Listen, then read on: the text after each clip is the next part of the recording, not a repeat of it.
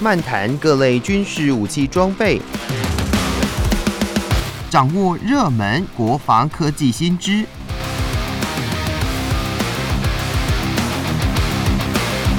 军武说早安，陪您一起领略国防知识力量。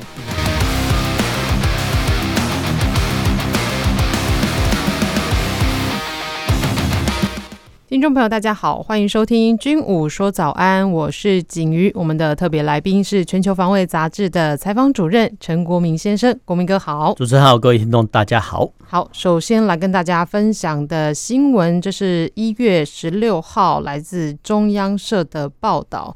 那内容是说到了，像国防部呢，每一天在早上的时候都会公布共军的呃一些基建的以及空飘气球的一个动态。国防部哦，就在一月十六号召开了记者会，更新这个共军海空军动态的一个示意图。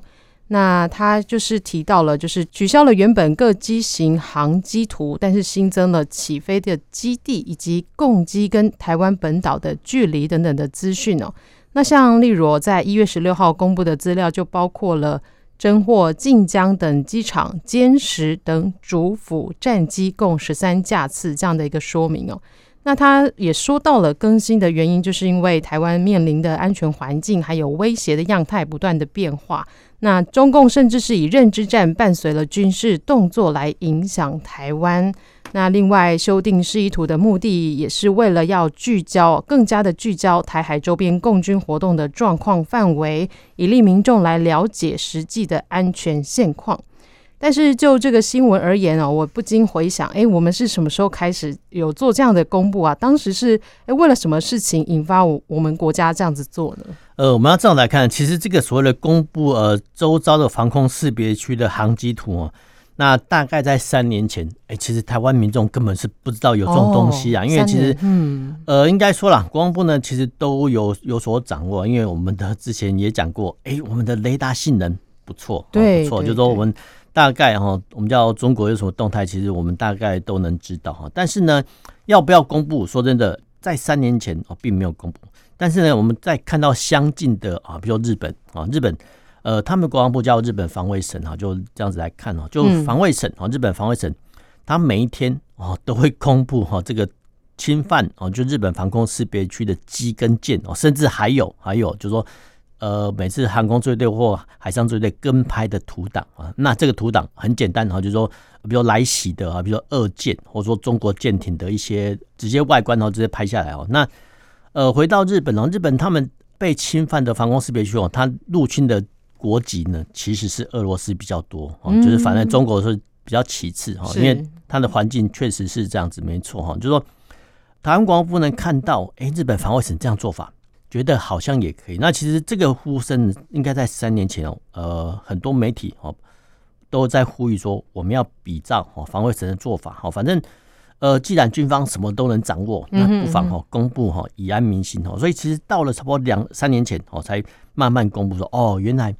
我们的防空识别区是长这样子，说真的，应该啦，应该说过往哈，连一般民众都不知道说，哎，什么是防空识别区啊？我们范围有多大不知道哈。那呃，透过哈这个防空识别区的简图啊，然后画出说哦，原来是这样子。然后每一天呢，现在几乎是每一天啊，比如说每一天哈，就是说共机的机跟舰哈会清洗哈我们的防空识别区哦。是。那其实，在过往这个防空识别区的侵犯的示意图来当中哦，我们都看到说，哎。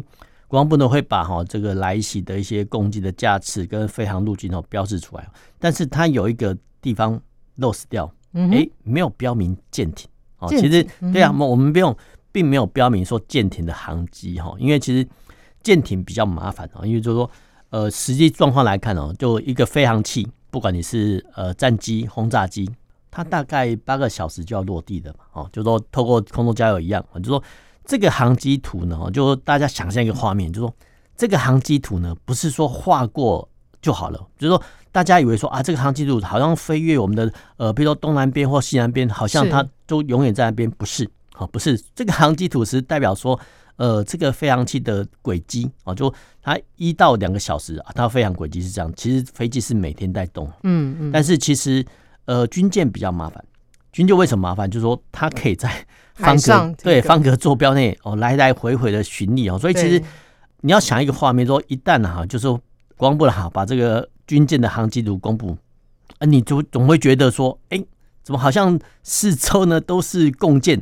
其实，呃，对于这些所谓的海上的舰艇哦，其实海军呢也有派遣军舰，我们叫伴随或伴护嘛。那但是呢，呃，你一旦公布共建的话呢，哦，其实。民众一定会要求说：“哎，那我们的军舰在哪里？”所以其实，呃，国防部选择公布公布呢，其实都有他的一些做法。那我们大概能够理解啊，我们大概只能说：“哦，原来哦，可能是因为机密的因素，所以大概是不会公布。”嗯哼，这个是实情的。那有些人会说：“啊，我们都不怕吗？”其实说真的，呃，有些必要的资讯哦，我觉得军方掌握到就好。那民众当然有知道。有知的权利啊，这个没有错哈，这个没有错。但是呢，所以其实呃，面对哦这个新形态的威胁啊，比如说啊，从一月开始，应该说从大选前开始，嗯嗯嗯，我们面对一个新的东西，那个叫空飘气球。对，那空飘气球很麻烦，就是说这些气球呢，第一个它到底是有害还无害？说真的，呃，我们其实都知道哈。那我们叫有害的样态哈，比如说像美国哦，美国之前哦。中国飘过去那么大型的气球，然后呢，底下呢挂了一大堆感测器。那相对于来看，好像来看我们的一些呃面对的空飘气球，好像都只是所谓的我们叫大气的探空气球。那基本上就就比较无害啊，就比较无害。那当然，实际状况到底有没有有有没有害啊？其实我相信啊，哈，空军一定都会有掌我所掌握哈。那我们再回到说哈，就是说我们的雷达很优秀哈，所以很优秀，就是说雷达它是一个直线坡哦，所以其实它都会架在高山哦。那其实台湾有一个特性，就是说，哎，喜欢登山的朋友都知道说，哎，台湾有百岳嘛，哦，没有错哈。其实这些百岳的话，其实会造成电磁波的隔阂。譬如说啊，我们假设好，就空军跟海军在一个海拔标高比较低的山上架雷达站，哦，基本上就会被前一座所阻挡哦。那当然了，其实呃，台湾的雷达站的设置哦，其实早就已经呃有专家想过，它会设置在最好的地方哦，以便探测哈。那呃，我目前得知哦是有乐山，那其他还有呃中南部还有很多高山，其实也都有有设哈。那这些呢，我们叫现在探索基建的利器叫雷达嘛。那雷达我们就高山上都有所谓的雷达站哦，所以基本上讲哈，呃，我们对周遭动态的基建掌握。基本上讲是没有问题的哈。嗯，那为什么会这么重要呢？因为其实现在机或舰哈，你只要看得到、侦测得到，基本上来讲就打得到哈。那为什么会这样讲哈？就是说，听众会讲到二零二二年，哎，俄乌战争中，哎，不是有俄罗斯的巡洋舰莫斯科号一万两千五百多吨哈，居然被两枚这个海王星飞弹所击沉。对。那当时啦，其实大家都会说，哎，为什么乌克兰的军方那么厉害啊？知道说啊，这个军舰在哪，要朝哪个方向打？那其实后面呢，其实大家都推论说啊，一定是有欧美国家的协助了。那反观到我们台湾哈，就是说台湾虽然说每天呐，几乎面对哈，每天哦都是有共机或共建哦来侵扰，甚至还有空飘气球，嗯，但是呢，我们哦其实都能掌握得到，哦都能掌握得到。然后其实都能掌握得到，只是说，哎，要不要公布给民众知道而已哦。那其实公布哈这个飞航路径图啊，其实算是呃满足民众知的权利。那那当然哦，有些人会说我们叫新版的哈，哎，新版的这个呃侵犯防空识别区的示意图啊，居然把架次这个取消啊。有些媒体会说啊，这个是自废武功了。我觉得这部分来讲哈，看你怎么看，因为这是新的航机识别图哦，它居然把哈空军战机的起降基地哈都标出来了。我觉得这部分来讲就代表说，哎。都有军方掌握得到。嗯、那至于说架次的话，其实说真的，可以有所保留，也可以有所公开了。呃，或许啊，或许在日后啊，局势比较不紧张，或者说觉得啊，军方有更好的掌握态势的时候呢，搞不好会恢复哈共机哦没架次的航机图。或许他们可以这样做，因为我们刚才讲过了，就说我们每天呢看到啊，比如我们下午四点哈，哎，看到这种航机图哦。呃，大众其实难免会以为说啊，整个天空都是他的，其实并不然哦，因为不然，因为我们刚才讲过，就是说飞机是动的，对对，它在某一点的某一点时分啊，它会在定定格在那边啊，但是呢，它整个的飞航路径啊，比如说它穿越我们的西南空域哦，那大家示意图一画出来，大家都认为说，哎，这个共建的不就在西南空域活动吗？啊，其实并不是在那边站位，并不是哦，因为它都是动态的，所以其实。这部分来讲很麻烦，就是说航机图它本身哈就是一点一点的累积下来的一个叫航机图嘛哈，但是你呈现在平面上哦，总会觉得让人觉得说，哎，怎么好像天空都是共机嘛？其实说真的，嗯，不只是共机，可能还有美机哦。所以其实我觉得这部分来讲，你要怎么拿捏去？呃，公布说真的，其实不是我们想象的说呃那么简单。说，哎，比如说国防部，然后国防部不给民众知道，说真的，其实不太进来。我来讲，因为你要换个角度来想哈，呃，说真的哈，这些单一架或单几架的共机或共建，嗯，其实它造成的危害，说的并不是我们想象那么大。那我们会觉得说啊，我们这怎么可以让呃这个共机或共建侵犯我们的西南空域哈？但是。我们按照国际法来讲哈，只要哈只要呃任何国家基建哈不侵犯对方国家的领空或领海的状况时，基本上来讲，当地国是拿他一点皮条办法都没有了哈。这个国际接壤，所以其实呃或许啊，我们必须接受一个事实，就是说西南空域跟呃东南空域啊，其实它算是一个 公用的海峡跟空域了。所以其实基本上来讲，各国的机跟舰呢都可以进出。但是呢，它一旦进犯到我们十二海里，可能国军的机舰哦就要采取比较严格的应对措施。是是，看到这个动态图，其实诶，从更新前跟更新后，它其实连颜色都不太一样哦。对，那是不是会颜色的部分来讲，其实我觉得可以精进啊，嗯、因为新版的哈，新版的我们叫十一图，它就很单调，用对单调的颜色，那其实不妨啊，因为其实。人类呢还是一个视觉动物，那不妨啊，比如说我军哈，一般来讲都用蓝色或者说比较温暖的色调哈来去显示哦。那为什么我要红色哦？因为红色呃，人类对红色其实这比较敏感，因为它代表危险。那其实这部分来讲哦，是是正确的，没有错。那不妨啊，下次啊，下次国防部在公布哦这个时候呢，或许哦可以用。呃，颜色来区别，比如说红军跟蓝军，我觉得这部分来讲哦，大众是可以接受，一般来讲哦是可以接受。嗯、那只要彰显出说，哎、欸，蓝军有所作为啊，这样就达到文宣的目的了。嗯，没错。哎、欸，另外，国民哥，我有个题外话想请教一下，像我们的高山雷达站，呃，其实都部署的非常的完善。那像雷达站都一定要是制高点吗？对啊，我们刚才讲过，嗯、因为。雷达波它是直线坡嘛？那如果说这个高山对高山雷达站，然后架在呃比较次高的高山上，那基本上雷达都看不到。所以其实基本上这个叫台语啦，台语来讲，就说我们的雷达站哦，基本上都是探出去，就是它一定会在。最边边的，所以你看到台湾地图很多边边的角落，哎、哦欸，怎么会有雷达站？哦、嗯，那比如说以新闻报道，哎、欸，什么东澳，哎、欸，好像有一个雷达站，欸、有，好，就是说在这种边边的角落呢，设置一个雷达站，那基本上都是一个眼睛嘛，那眼睛看得到啊，那基本上来讲，船舰飞弹就打得到，是没错。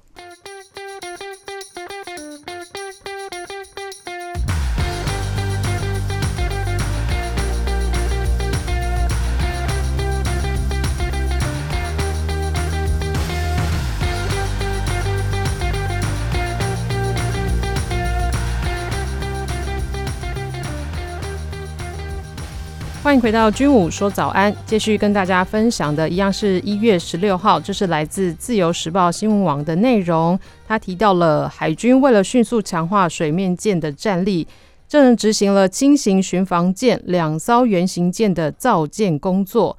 那继防空型原型舰在去年十一月开工之后哦，反潜型原型舰也在一月十六号正式的开工。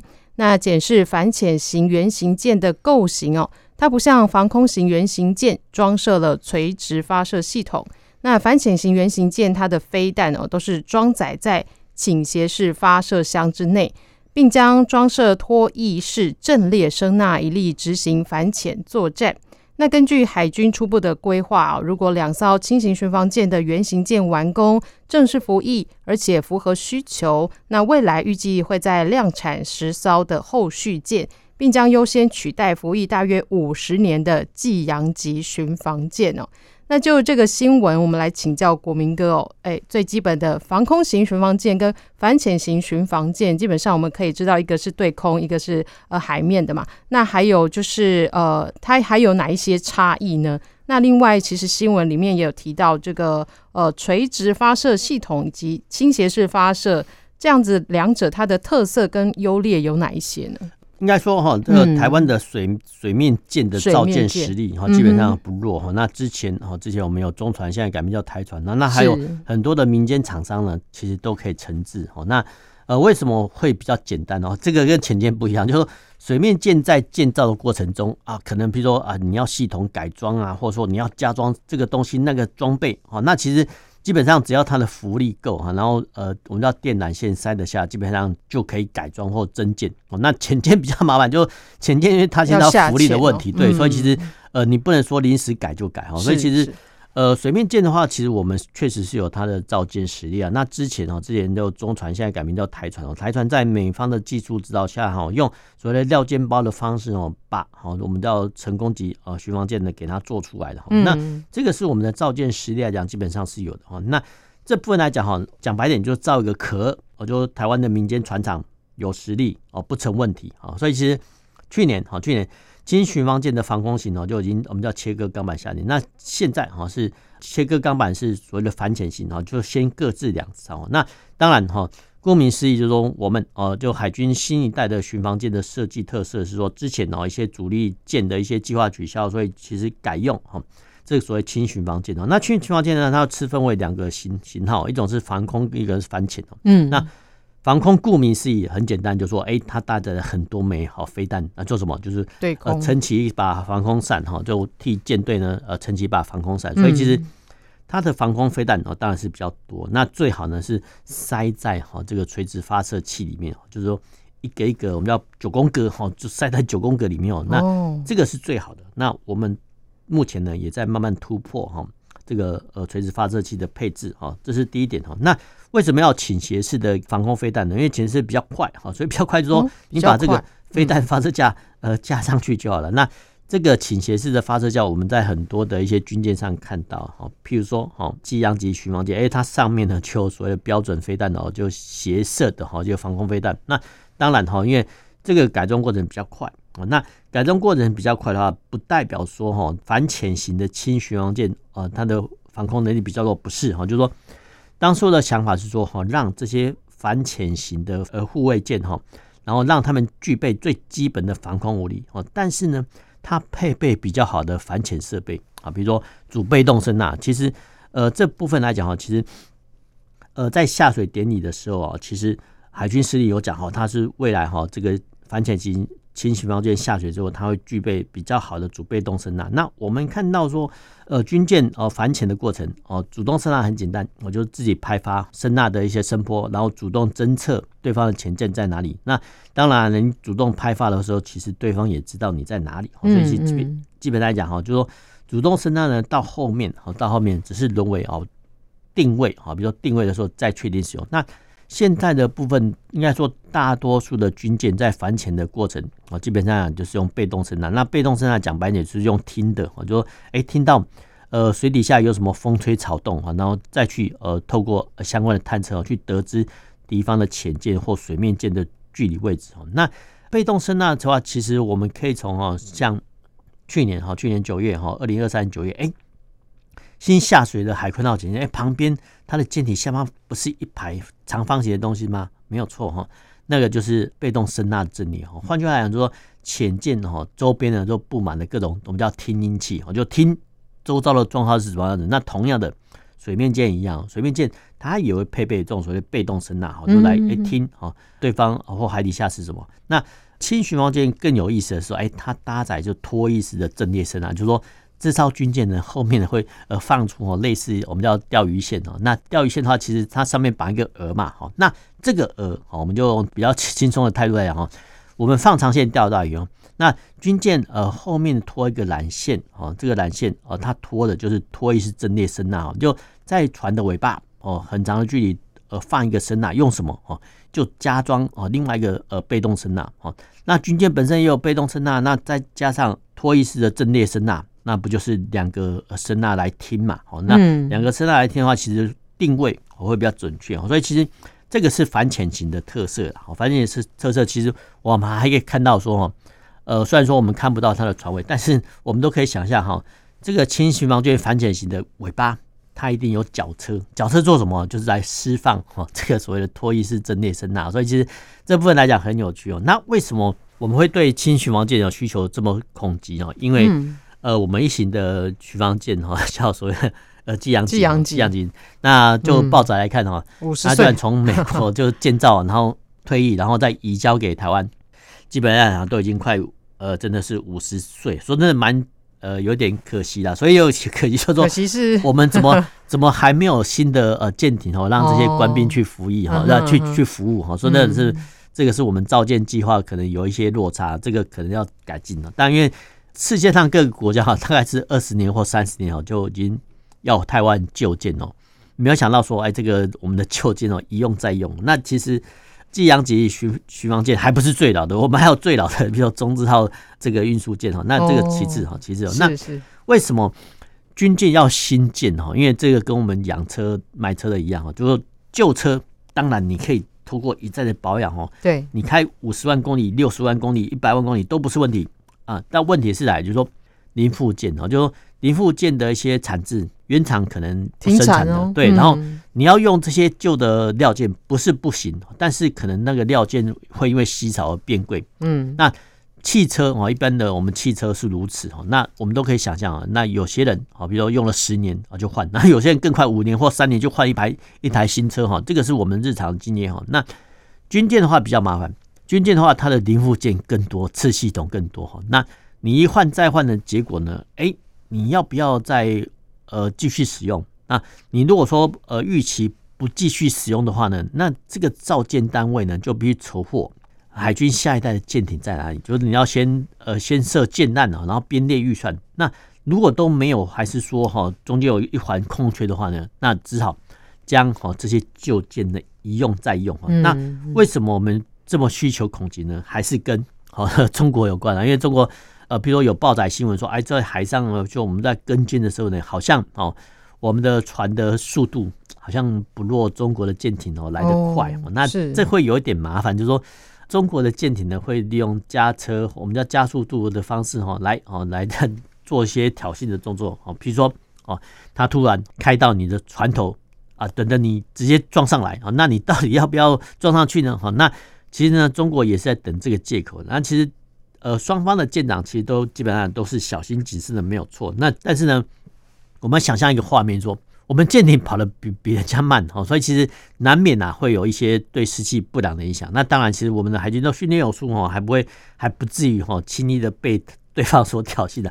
但是无论如何，就是说海军舰艇哦，它还有一个特性，就是说你如果不派出舰艇哦去伴随的话呢，哦其实哦其实呃不管是中国其他国家一样，就是说你不派遣呃水面舰跟舰的话呢，哦其实它就会进一步的哈。禁闭到我们的领海附近，所以其实这个部分呢很麻烦，就是说台湾需要呃军舰啊，但是呢我们军舰来讲哈，基本上就过于老旧。那现阶段来说啊，有两艘哦，各两艘防空型跟反潜型的轻巡防舰哦，慢慢的下水。那未来哦，或许它会成为捍卫台湾海疆的军马哈，因为其实虽然说它的吨位不大哦，大不大，但是。它用在哈这个日常的巡逻啦，或者说跟呃中国舰艇呢玩这种伴随的动作，刚刚好。那至于说其他的主战舰艇啊，比如说集中级啦或成功级呃巡防舰，他们去做其他的任务。那我们这边再请国民哥再补充一下，哎，这像这个舰艇的它的吨位啊，比如说轻型，然后还有再更上一级的，它又是怎么样来区分呢？嗯呃，就过往来看啊，比如说呃秋季的话大概是三千吨啊，那呃巡巡防舰大概两千吨哈，那到一千吨底下来讲，我们叫护卫舰哦，那五百吨以下叫艇啊。那为什么会有这种区别？因为你排水、嗯、排水量大的话呢，哦，其实能塞的武器就多哈。比如说呃，我们讲哈莫斯科号巡洋舰，或是说哈中国的零五五大驱啊，这个排水量就破万啊，破万的话。你要上面要塞防空飞弹呢，呃，反舰飞弹、反潜火箭呢，鱼雷都可以。但是呢，你排水量比较轻的时候呢，比如说像啊这个两千多吨的轻型护卫舰。你要选择反空还是反潜呢？它就必须有所抉择。那我们现在的方式是说，哎，造多一点哈，但是它的吨位啊就是这样子。那你要反潜啊，有专门的反潜型；你要防空，有专门的防空型。但是呢，即使在反潜型的轻护卫舰中哈，他们还是具备部分的防空能量。所以就这个就是刚才哎，我们不是强调说什么呃倾斜式的发射箭嘛？没有错哈，就是让这些反潜级的轻护卫舰呢有部分的防空能量。嗯嗯，好。那今天的军武说早安就跟大家分享到这里，谢谢国民哥。那我们下周同一时间再见喽，拜拜。拜拜